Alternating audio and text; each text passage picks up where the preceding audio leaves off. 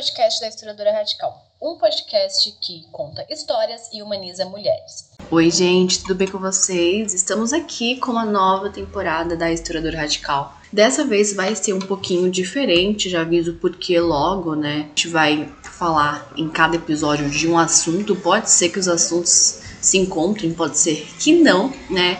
Mas se você já escutou as outras temporadas, você pode observar que, né, cada temporada era sobre um assunto, então são diversos episódios, né, falando de um mesmo assunto. E aqui, a partir desse ano que nós estamos, né, eu vou fazer diferente, mas não esqueçam de acessar os outros episódios, escutá-los, indicar pra galera, né? E curtir aí no streamer que você escuta. Não esqueçam também de apoiar e seguir a Historiadora Radical nas suas redes. Nós estamos no Instagram. Na verdade, eu estou no Instagram, né? Porque sou eu, não é nós. Como arroba historiadora.radical. E também estou no Twitter como Gila Foco. Lá eu fico falando as coisas que vocês sabem que eu fico falando. Bom, vamos lá, gente. A gente tá em 2023, a gente tá no dia 11, já aconteceu certas coisas aí. Aconteceram, na verdade, muitas coisas, né? A gente teve a invasão aos três poderes, a gente teve manifestações antifascistas, a gente teve declarações né, do governo PT, a gente tá vendo aí uma continuação muito interessante desse cenário político que a gente viu nos últimos anos. Ou seja, isso que a gente tá vivendo hoje não é nenhuma novidade, né? Na verdade, eu acho que era a previsão. É óbvio que, como eu disse algumas vezes, né, a gente tá muito longe de ter um golpe, a gente tá muito longe de ter de fato um Estado fascista, porque Primeiro que o fascismo é, de Estado, né, ele é legalizado pela polícia, né, a gente sabe disso, pronto, acabou, né. E para ter essa afirmação, é, a gente precisa entender certas coisas, né? Primeiro que a gente fala de fascismo, mas a gente esquece de entender que é o fascismo, né? Então, assim, por que, que a gente está falando disso? A gente teve, né? Que palavra usar, né? A gente teve ali ações nos três poderes, no Distrito Federal, que levaram a gente chamar isso de fascismo. Né? Eu chamo, outras pessoas chamam. Se você for pegar alguns termos da mídia, você vai observar que eles estão usando a palavra como terrorismo, vândalos, baderneiros, enfim. A gente vai entender isso melhor. Só que o fascismo, né, na sua origem ali, pregada pelo, pelo Mussolini, né, a gente vai ter um fascismo que toma o poder por vias legais, né? A gente sabe que o Mussolini, por exemplo, na sua adolescência, na sua juventude, né? Ele sai da Itália para não ter que se alistar ao exército, ele vai para a Suíça. Na Suíça ele começa a trabalhar em sindicato. Ele é um cara que estuda socialismo, ele entende de revolta popular, ele entende de revolução, né? Então, ele sabe mais ou menos o que está fazendo. Por isso que o fascismo muitas vezes fala do povo, né? O fascismo é um movimento que fala do povo, ele não fala de uma elite, ele fala do povo, né? É, então, enfim, o Mussolini ele acaba retornando à Itália e vai ter né, ali as, as passeatas em, na Itália. E aí nisso vai fazendo com que Mussolini se torne uma liderança, até que em 1922 ele toma o poder. Então é interessante a gente perceber isso. Então o fascismo ali na Itália, ele vai de 22 até 43, né? A gente tem essas informações aí simples de encontrar. Só que diferente do que a gente vê hoje no Brasil, né, a gente não tem um, um, um, uma organização fascista, né? Ou seja, quando o Mussolini ele ocupa o poder ali na Itália e ele persegue todos os partidos, né? Ele só deixa legal assim o partido fascista, por isso que é um regime autoritário né? E ele faz tudo pelo Partido Fascista, através do, do, Partido Fascista. E ele diz, né, que o fascismo, na verdade, ele é uma força psicológica, ele é uma força física, né? Tem essa questão de virilidade, vitalidade, enfim. E um, uma questão militar, né? O fascismo é uma questão militar também. Uh, só que aí o fascismo cai, né? O Mussolini ele é morto pelos partisãos, enfim a gente tem toda essa história aí. Aqui no Brasil, a gente tem uma outra questão, né? Que é a questão é, de a gente ter uma extrema direita que nunca, né, é, se organizou como é organizado o fascismo na Itália naquele período.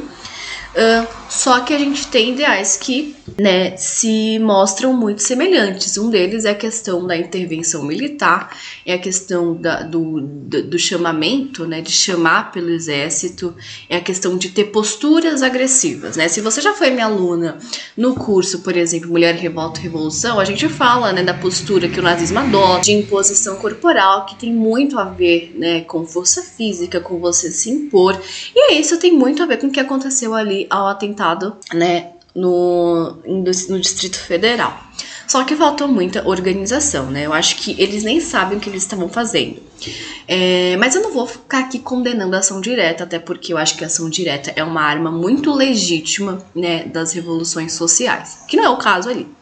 Mas enfim. Então, a gente tem no Brasil, né, um, um, uma, uma coisa muito semelhante que é o apelo pelo militarismo, né? Que é o apelo pelas Forças Armadas, que é o apelo pela, re, pela repressão, né? Mas não para reprimi-los, óbvio, né? Mas sim para proteção, ou seja, para intervir, né, ali no Estado. Uma intervenção militar vai ter governo militar, né?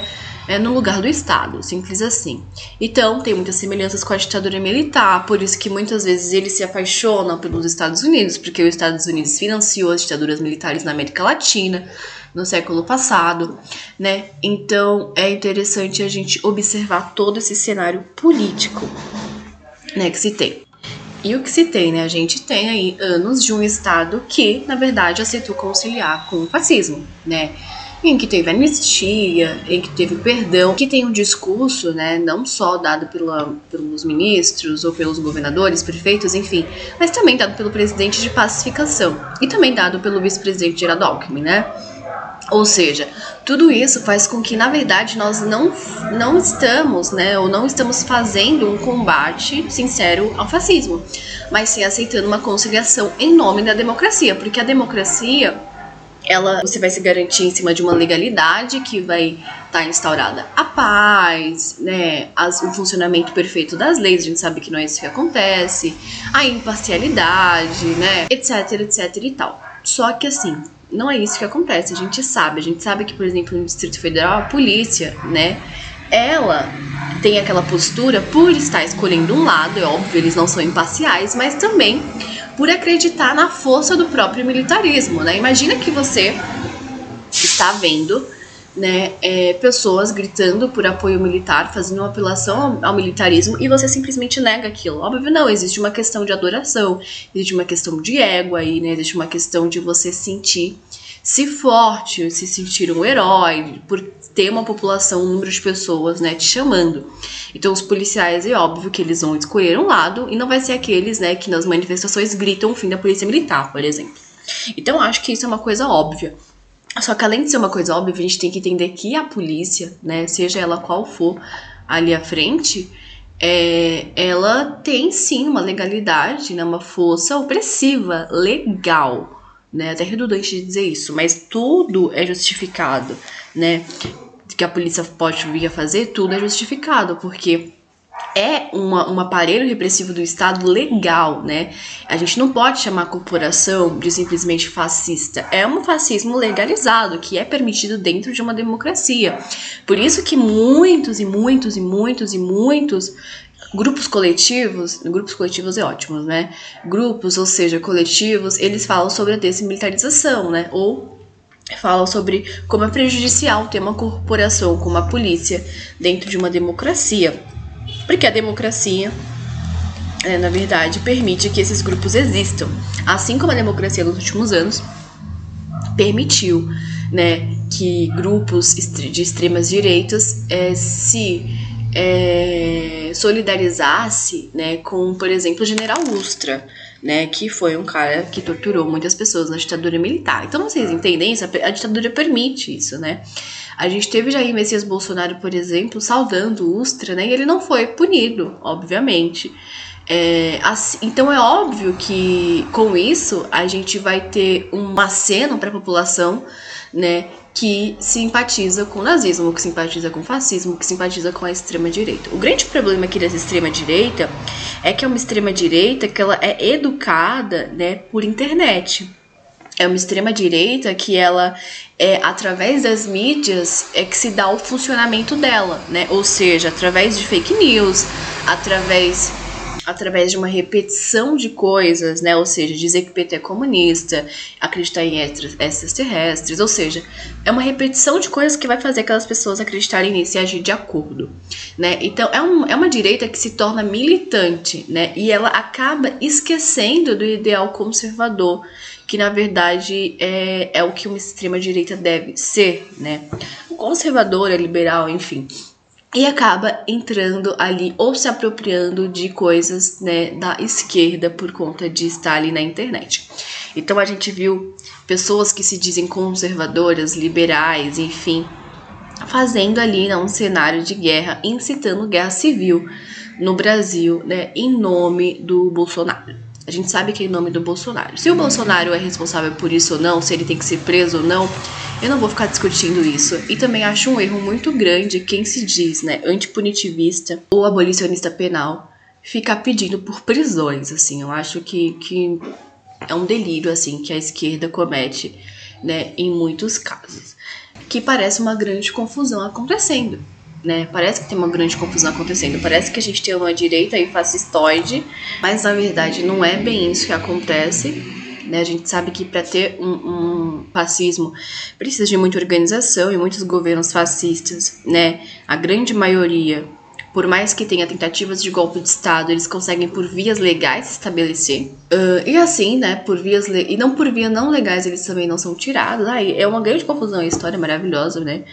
A gente percebe isso. Uma das questões que as pessoas estão perguntando, que eu já falei lá na historiadora, né, é sobre se todo mundo ali é fascista. Eu não acredito que exista ali um, uma conscientização de que todos ali são fascistas, só que existe sim um ideal dominante, né, é, sendo usado, que é o ideal burguês, que é a defesa de uma classe, né, e essa defesa dessa classe faz com que exista uma alienação da classe das pessoas que estão ali. Então vocês vão ver pessoas de étnicas, né, racializadas, pobres, enfim, indígenas, pardos, negros, pretos, né, mulheres, adolescentes, autistas, um, idosos, pessoas com deficiência, enfim, muitas, muitas e muitas formas né, de existência apoiando esse tipo de coisa, né? E, é, porque tem muito mais aí uma falta né, de conscientização de classe, que eu acho que é o que a esquerda é, deve prestar atenção nisso, né? Ou seja, se a, se a esquerda ela abandona, né, a conscientização mais radical do, do que essa esquerda, ela acaba é, fazendo com que as pessoas, né, não vai para o lado mais dominante mesmo das, das coisas, né? Vá para o lado mais comum das coisas, vai para o senso ge geral. E esse senso comum, esse senso geral, né? Ele é dominante, ele vem da gente dominante. Ou seja, ele vai participar, né? Ele vai ser dominante, ele vai participar de todas as coisas por ser dominante. Então, a gente tem aí algo bem problemático, né? A gente pode ter que 2023, né, seja um novo 2013. Pode ser, aguarda cenas nos próximos capítulos. E estarei participando, inclusive. Só que também é interessante a gente perceber que esquerda parem de não querer se responsabilizar pela própria atuação de vocês em 2013. Né? Eu acho que é isso que nós vamos falar no próximo episódio sobre 2013, né? Que as pessoas simplesmente ignoram e dizem que 2013 foi o início do bolsonarismo, o início dessa extrema direita, sendo que não é bem assim, né? O Brasil é muito interessante para a gente poder analisar né, como esse, essa retomada da democracia não faz com que as elites se sintam ameaçadas por serem elites. E eu acho que é aí que tá a grande questão. Bom, mas sobre a atualidade, assim, as pessoas estão sendo presas, né? A gente teve mais de 600 pessoas presas que vão ser aí julgadas, condenadas, enfim, que seja por conta dos danos ao patrimônio público, só que assim, não vamos se apegar em defesas ao dano, danos ao patrimônio público, porque a gente sabe que manifestação de esquerda, as pessoas também cometem algumas coisas ali, né? Só que a gente sabe que o tratamento é bem diferente. Por exemplo, quando você é preso, você não tem direito a filmar. Você tem câmera quebrada. Jornalistas são né, é, perseguidos até que seus equipamentos sejam alvejados pela própria polícia. A gente sabe disso. A gente tem vídeos desses últimos anos. As pessoas né, é, nem sabem por que estão sendo abordados, porque os policiais escondem a identificação né, ali do seu uniforme. Enfim, a gente sabe que as abordagens são bem diferentes né? É, então, as pessoas agora sim, elas estão sendo presas, né? Quando elas estavam ali no acampamento, no ginásio ali do exército, era uma outra questão, né? Elas estavam simplesmente pegas em flagrantes para saber o que, que, vai acontecer para uma melhor análise, né? Se vocês forem ali nas, nas reportagens, explica todo o processo, que eu não vou explicar aqui para vocês. Mas enfim, quando você é preso, você se soar pego, né? As pessoas ali estão gravando sendo presas. Então, assim, acho que não estão bem presas como eles pensam que estão. Bom, gente, eu acho que que dá pra gente fazer uma análise muito interessante de tudo isso, né? É, que tá acontecendo, que vai vir a acontecer. Uh, uma outra parte agora é sobre como o PT, né? Ele usa desse momento para se engrandecer, né, para mostrar que ele vai ser de novo o grande defensor da democracia, só que esquece de colocar a população, né, nesses debates. Poxa, PT, não que eu espere grande coisa de você, só que assim, eu sei que você vai se aproveitar dessa narrativa para crescer de novo, né, para ser um partido que venha salvar a população. Só que assim, então vamos fazer isso direito, vamos retomar os discursos do que é classe, do que é luta de classes, né? E parar com essa bobagem de pacificação em defesa da democracia, de não sei o que, não sei o que lá, não sei o que lá. A defesa da democracia né, vai fazer com que essas pessoas continuem existindo, por exemplo. Aliás, né, liberdade de expressão. Ah, mas de liber... É, defender o fascismo, defender o nazismo, defender tudo isso não é liberdade de expressão. Sim, só que assim, existem outras formas de defesa disso que não seja uma forma muito clara, muito direta de que as pessoas estão defendendo isso. Então é isso, gente. No próximo episódio a gente vai falar sobre 2013 e as semelhanças e como que é isso, como que foi isso, enfim, tudo isso, beleza? Então, né? E por ser parte desse, desse discurso dominante, dessa ideologia dominante, as pessoas são dominadas. Meio óbvio dizer isso. Então, assim, a gente não pode cair também, né, no que eu já fui lá na historiadora, inclusive tem um curso, né, o neoliberalismo e identitarismo, no identitarismo. A gente não pode achar que pessoas, por serem mulheres, por serem pessoas com deficiências, por serem racializadas étnicas, por serem racializadas étnicas, né, elas não vão escolher esse lado. Pode ser que seja de forma consciente ou inconsciente. Até aí existe uma grande, né, é discussão. Só que a gente não pode cair simplesmente no identitarismo e fazer com que é, essas identidades na sociedade, né, diminua a ação dessas pessoas. Vocês concordam? Por exemplo, a gente sabe que ali no, nas manifestações do Distrito Federal, né, a gente no dia 10 de 1 de 2023, a gente teve a soltura de todas as mulheres, né, é, que estavam ali no, no ginásio. Todas as mulheres foram soltas porque elas eram mães, enfim. N coisas, né? Isso é complicado, né, de entender, porque elas também estavam articulando tudo aquilo, né? A gente sabe que hoje, no dia 11, o cenário é outro. Algumas mulheres foram presas, foram caracterizadas como lideranças, enfim, N coisas aconteceram. Só que vocês entendem a problemática disso? Né, eu me lembro muito das mulheres nazistas, né, das mulheres nazistas que a gente estuda no curso Mulher Revolta e Revolução, por exemplo que elas agiam né, de acordo com a doutrina nazista e muitas vezes duvidavam se elas estavam fazendo aquilo mesmo porque elas eram mulheres. Então, assim, ser mulher não é ser incapaz de agir, incapaz de pensar, incapaz de ter um lado, né? Se você acredita na humanização da mulher, a gente precisa aceitar isso também, né? Não vamos cair no discurso identitário. Bom, é, então a gente tem todo né, esse cenário atual em que a gente pode acompanhar diversas opiniões. A gente tem uma agenda política sensacional, né? Rindo assim horrores por dentro, por aqui para vocês, que vai dar muito o que falar e a gente só tá no 11 primeiro dia do ano, né? Aí a gente pode ficar acompanhando. Eu espero que você acompanhe aqui a Historiadora Radical no podcast.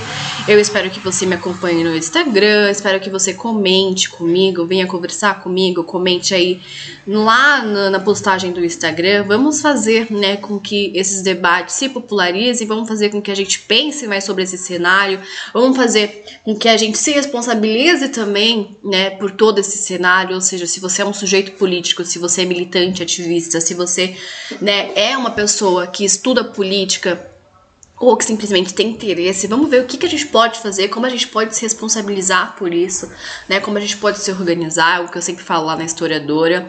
E bom, Aqui a gente vai chegando nos finalmente. Quero agradecer você que escutou até aqui também. Não esqueçam de seguir a Historiadora Radical lá no Instagram, historiadora.radical. Não esqueçam de ler tudo que eu posto lá. Não esqueçam de ver meus stories. E lembrando que tem as inscrições abertas do curso que começa em fevereiro, no dia 6 do 2, né, desse ano a história da prostituição.